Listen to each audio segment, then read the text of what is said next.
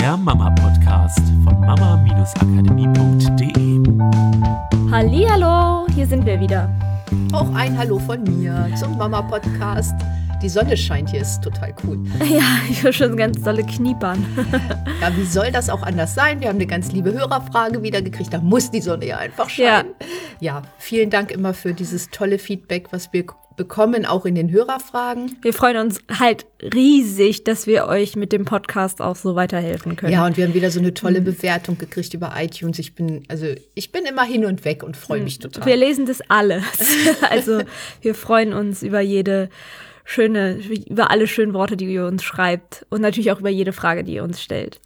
So, so worum geht's heute? Heute geht es Mama? darum, wir hatten schon mal einen Podcast darüber und da ging es darum, dass Eltern beziehungsweise Schwiegereltern, was sozusagen die Großeltern der Kinder sind, sich sehr in das Familienleben einmischen. In der Form, dass andere Regeln herrschen, wenn die Kinder bei den Großeltern sind. Mhm. Wir hatten das einmal im Podcast, falls ihr das hören wollt, das ist die Folge 103, da ging es viel um Essen, Aufessen zum Beispiel. Und diesmal ist das Thema so ein bisschen anders und zwar geht es darum, dass die Großeltern beziehungsweise die Schwiegermutter, Schwiegermutter immer Spielzeug den Kindern kauft, wenn die Kinder da sind. Oft sogar einmal die Woche Manchmal passiert das, dass die Kinder oder das ältere Kind es schon einfordert und sagt, ich will zum Spielzeugladen gehen und Oma soll mir was kaufen. Oder dass die Oma, wenn sie mit den Kindern einkaufen ist, dann da direkt beim Einkaufen was kauft. Gibt's ja heutzutage auch genug Zeug bei Real und bei Kaufland bei allen und wo auch, überall hast du diese genau.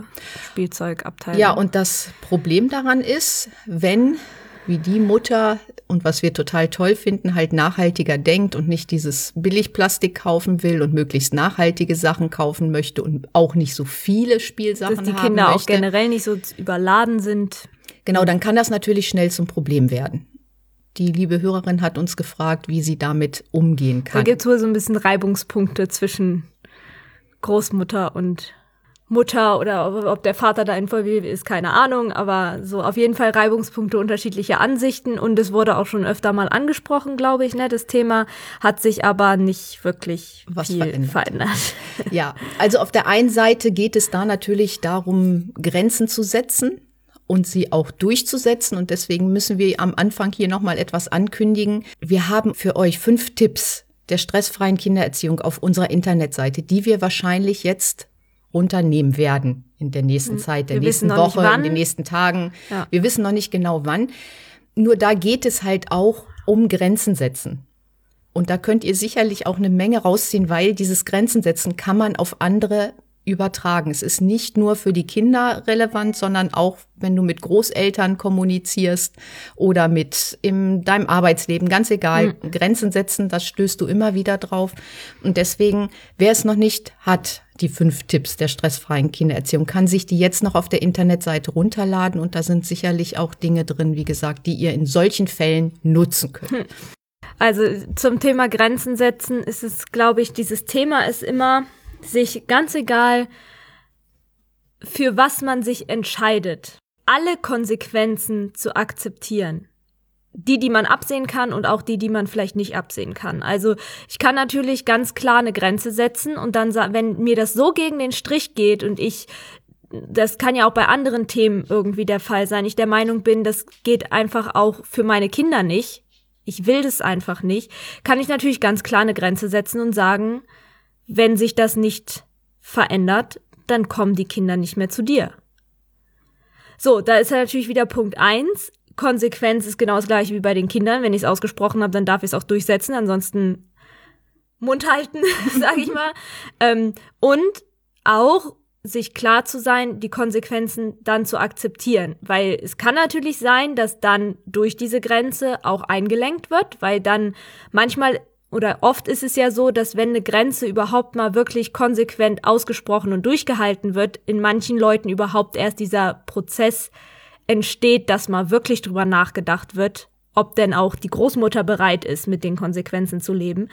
Kann natürlich aber auch sein, und das kann man halt so nie voraussehen, dass keinerlei Verständnis dafür da ist und dann vielleicht der Kontakt für eine gewisse Zeit tatsächlich auch nicht da ist. Ist man bereit, das auf sich zu nehmen. Und genau, dann in dem Fall würde es bedeuten, dass das Kind, also die Kinder sind ja ein bis zwei oder mehrmals die Woche bei der Schwiegermutter, dass man die Zeit natürlich dann nicht mehr frei hat, wo die Kinder dann halt dann Ja. eben nicht mehr sind. Genau, und ich glaube, das Wichtige ist, da für sich einfach auch mal eine Bewertung rauszunehmen. Also eine Bewertung von, das ist gut, das ist schlecht, das darf man machen, das gehört sich so oder das gehört sich nicht so. Also auch, auch eine Bewertung im Sinne von, Großeltern müssen immer notwendigerweise Teil des Lebens der Kinder sein. Ansonsten, das ist, was weiß ich, kann man den Großeltern nicht antun, kann man den Kindern nicht antun. Wer sagt das? Wenn ich das Gefühl habe, es ist irgendwie was, dass es meinen Kindern auch nicht gut tut und dass da Dinge passieren, die für mich einfach absolut nicht in Frage kommen, dann habe ich jedes Recht, Genau, und dieses das zu Freimachen. kommunizieren. Genau, und dieses Freimachen, was Miriam sagt, das soll nur dafür sorgen, dass du eine freie Entscheidung treffen Genau. kannst. Das heißt nicht, dass du nur die Grenze setzen musst und sagst, meine Kinder kommen nicht mehr und dann kommen die nicht mehr, weil man muss das mit Schwiegereltern ja nicht haben, dass die Kinder Kontakt haben, sondern einfach nur, damit du freier wirst in deiner Entscheidung und wirklich abwägen kannst, ist, ohne von außen gesteuert zu sein, was du tun möchtest. Genau, ich habe mich entschieden, dass das für mich nicht akzeptabel ist. Deswegen setze ich diese Grenze. Die andere Variante gilt natürlich für die gleiche Sache. Wenn ich merke, die Konsequenzen, die ich unter Umständen zu tragen habe, wenn ich so eine Art Grenze setze, sind für mich nicht akzeptabel, entscheide ich mich ja, ob bewusst oder unbewusst, für die andere Variante, nämlich die Situation so zu akzeptieren, wie sie ist. Und auch da darf ich dann alle Konsequenzen akzeptieren, die das Ganze mit sich bringen. Das kann dann zum Beispiel sowas sein, ist auch jetzt nicht zu 100% absehbar, aber dass ich dann vielleicht meinen Kindern ab und zu mehr Grenzen setzen darf, weil wenn sie anfangen, diese Struktur zu generalisieren und auch bei mir im Einkaufsladen immer anfangen zu jammern, weil sie Spielzeug haben wollen, dann trage ich in dem Moment die Konsequenz zu sagen, nein, könnte bei Oma machen, aber bei mir oder bei uns gibt es das nicht, dass sie das halt wieder lernen. Die Konsequenz darf ich dann tragen. Genauso darf ich dann die Konsequenz tragen, dass die Kinder halt viel Spielzeug kriegen, dass vielleicht auch mehr Plastik gekauft wird, als ich das gerne hätte. Ja, und dann wäre da ja noch ein anderer Gedanke. Wir hatten das im Podcast aufgenommen. Jeder handelt aus seiner besten Option. Auch die Schwiegermutter handelt aus ihrer besten Option. Vielleicht hat sie Angst, dass wenn sie die Sachen nicht macht, dass die Kinder nicht zu ihr wollen. Vielleicht hat sie Angst, dass die Kinder äh, nicht mehr zu ihr dürfen, dass mehr, dass die Eltern das einfach nicht wollen und dass sie so die Kinder so sehr an sich bindet, dass sie weiß, die Kinder würden dann schon Theater machen, weil sie so gerne bei mir sind. Auch das im Hinterkopf zu haben, Menschen handeln immer aus ihrer besten Option. Du kannst auch überlegen, was liegt dahinter und wie kann ich vielleicht dieses Bedürfnis oder auch dieses Bedürfnis nach Sicherheit, dass sie die Kinder sehen kann, vielleicht anders befriedigen. Also Und, ja. ihr eine Sicherheit geben, die Kinder können immer zu dir kommen und ich wünsche mir das so sehr, weil es ein ganz wichtiger Wert für mich ist.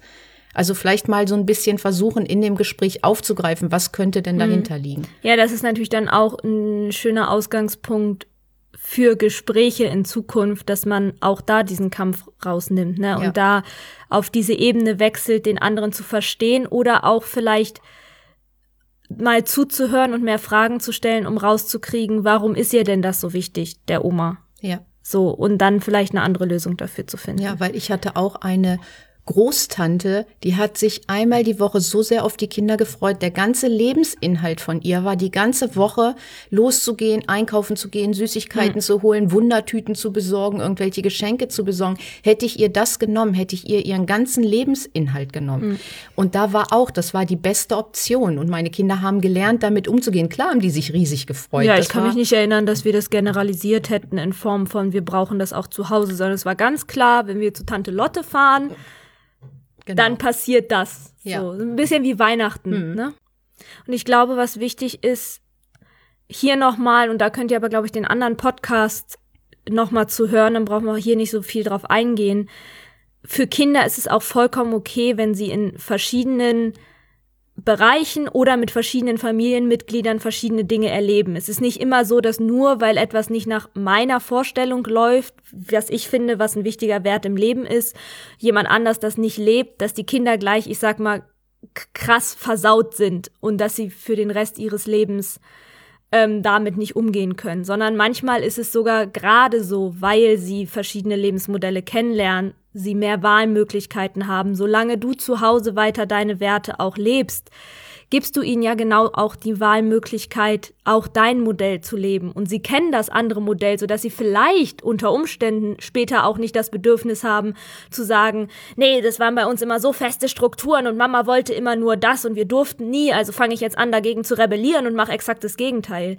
Weil sie halt von Anfang an alles kennengelernt haben und auch freier sind in der Entscheidung. Und irgendwann kommen sie auch an einen Punkt, wo wo sie das auch mehr verstehen und vielleicht auch ja auch eher mal nachfragen. Also jetzt mit dreieinhalb ist natürlich noch nicht ein Alter, wo man mit einem Kind ernsthaft drüber sprechen kann, wie das so ist mit Plastikverbrauch und warum es vielleicht nicht immer Sinn macht so viel genau. Spielsachen und zu irgendwann kaufen. Irgendwann werden die Fragen kommen, ja. wenn die Kinder älter sind. Wenn du explizit zu Hause darauf achtest, was weiß ich, Obst und Gemüse nicht in die Plastiktüte zu tun. Oder irgendwann wird das Kind vielleicht fragen, Mama, warum nimmst du keine Plastiktüte? Hm. Oma nimmt immer eine Plastiktüte. Dann kannst du sagen, weil das die Welt verschmutzt. Ja. Du musst nicht in die Riesenkatastrophen eintauchen. Das wollen ja. wir ja für Kinder auch nicht. Nur so ein Verständnis dafür entwickeln. Und dann wird das Kind mitunter, mit großer Wahrscheinlichkeit, sogar die Entscheidungen treffen, kein, nicht mehr dieses ja. Plastik haben zu wollen. Und vielleicht sogar reflektierter damit umgehen, weil mhm. es halt beide, also weil es durch sein Leben gezwungen ist, sich damit auseinanderzusetzen, ja. weil es beide Bereiche gibt. Genau. So. Jetzt würde ich sagen, machen wir zum Schluss noch kurz kleine, unser kleines Mini-Brainstorming, die Ideen, die wir noch hatten, was vielleicht auch eine Möglichkeit wäre, damit umzugehen, oder? Ja, sehr gute Idee. Ja, eine Sache, ähm, die die ich super cool fand, die hattest du gesagt, war, es ist natürlich auch eine Möglichkeit, sich zu fragen, okay, was, was kann ich denn, wie kann ich denn mit der Situation umgehen, zum Beispiel in Bezug auf, ich will nicht, dass mein Kind so viele Spielsachen zu Hause hat und so viel liegt dann eh rum und wie kann ich meinem Kind da mehr Bewusstheit mitgeben, auch wenn meine Schwiegermutter nicht mitzieht.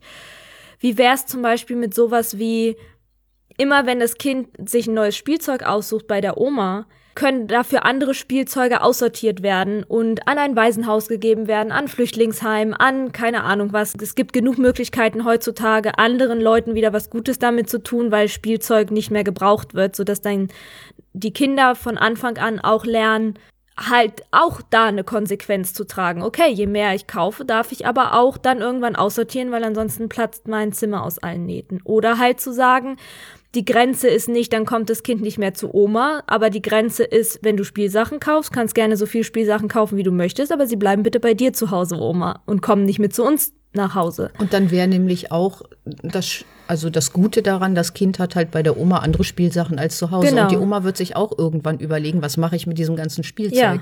Genau. Und wird das auch anders ja. reflektieren. Ja, und vielleicht sagt die Oma, ist für mich doch vollkommen okay, ich habe hier eh ein Zimmer frei, das kann ich mit Spielsachen zumüllen, wie immer ich möchte.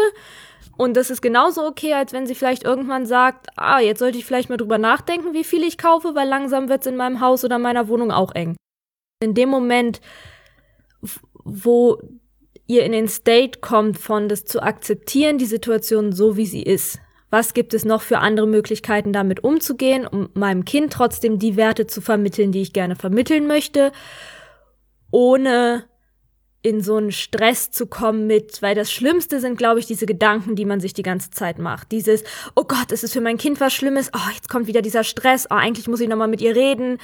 Ah, aber dann wird das wieder nix und dann, oh, ich kann das sowieso nicht ab. Immer dieses, mich damit auseinandersetzen und ich habe da auch irgendwie keinen Bock mehr drauf und am liebsten würde ich, dass sie sich verändert. So, das kann auch, sie muss es doch, ne, so diesen ganzen Wust, den man sich da in seinem Kopf zusammenbastelt, dieser Stress, ich glaube, das ist das Wichtigste, den mal rauszunehmen und dann zu überlegen, wie können ja, wir vielleicht anders damit Genau, umgehen. und ich glaube auch wichtig ist, die eigenen Werte nicht aus den Augen zu mhm. verlieren und keine faulen Kompromisse einzugehen. Mhm. Ist es etwas, was dich wirklich richtig jeden Tag belastet oder nervt oder so, dann muss eine Möglichkeit gefunden werden, weil das ist die Qualität deines Lebens und die Qualität deines Familienlebens. Und wir stehen dafür, das Familienleben mhm. so geil wie möglich zu machen. Und da haben faule Kompromisse überhaupt nicht zu suchen. Kompromisse, okay, aber wenn der Kompromiss faul wird, dann ja. ist es an der Zeit, etwas zu ändern und Konsequenzen daraus zu ja. ziehen. Und auch dann die Komfortzone verlassen und sagen, dann habe ich eben mal kurz einen Reibungspunkt. Und dann ziehe ich das durch, wie auch immer. Es kann der sanfte Weg oder sollte immer Mhm. der sanfte Weg sein.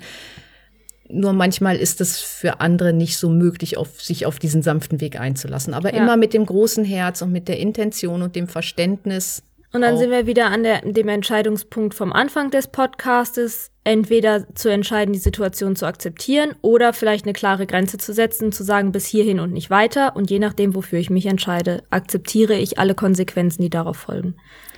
Genau. Ja, wir hoffen, wir konnten euch weiterhelfen. Transferiert das auf die Sachen, die ihr vielleicht mit irgendwelchen Menschen im Außen vielleicht an Problemen habt im Umgang mit euren Kindern. Ihr könnt das immer übertragen. Holt euch die fünf Tipps der stressfreien Kindererziehung, falls ihr sie noch nicht habt und sie haben möchtet, möglichst jetzt, weil es Genau, wird sie wir wahrscheinlich nicht, nicht, mehr lange lange noch. geben. Ja, das war's für diese Woche, ihr Lieben. Macht's gut. Tschüss. Das war der Mama Podcast. Der Podcast, der Familien zusammenwachsen lässt. Mehr zu uns unter mama-akademie.de.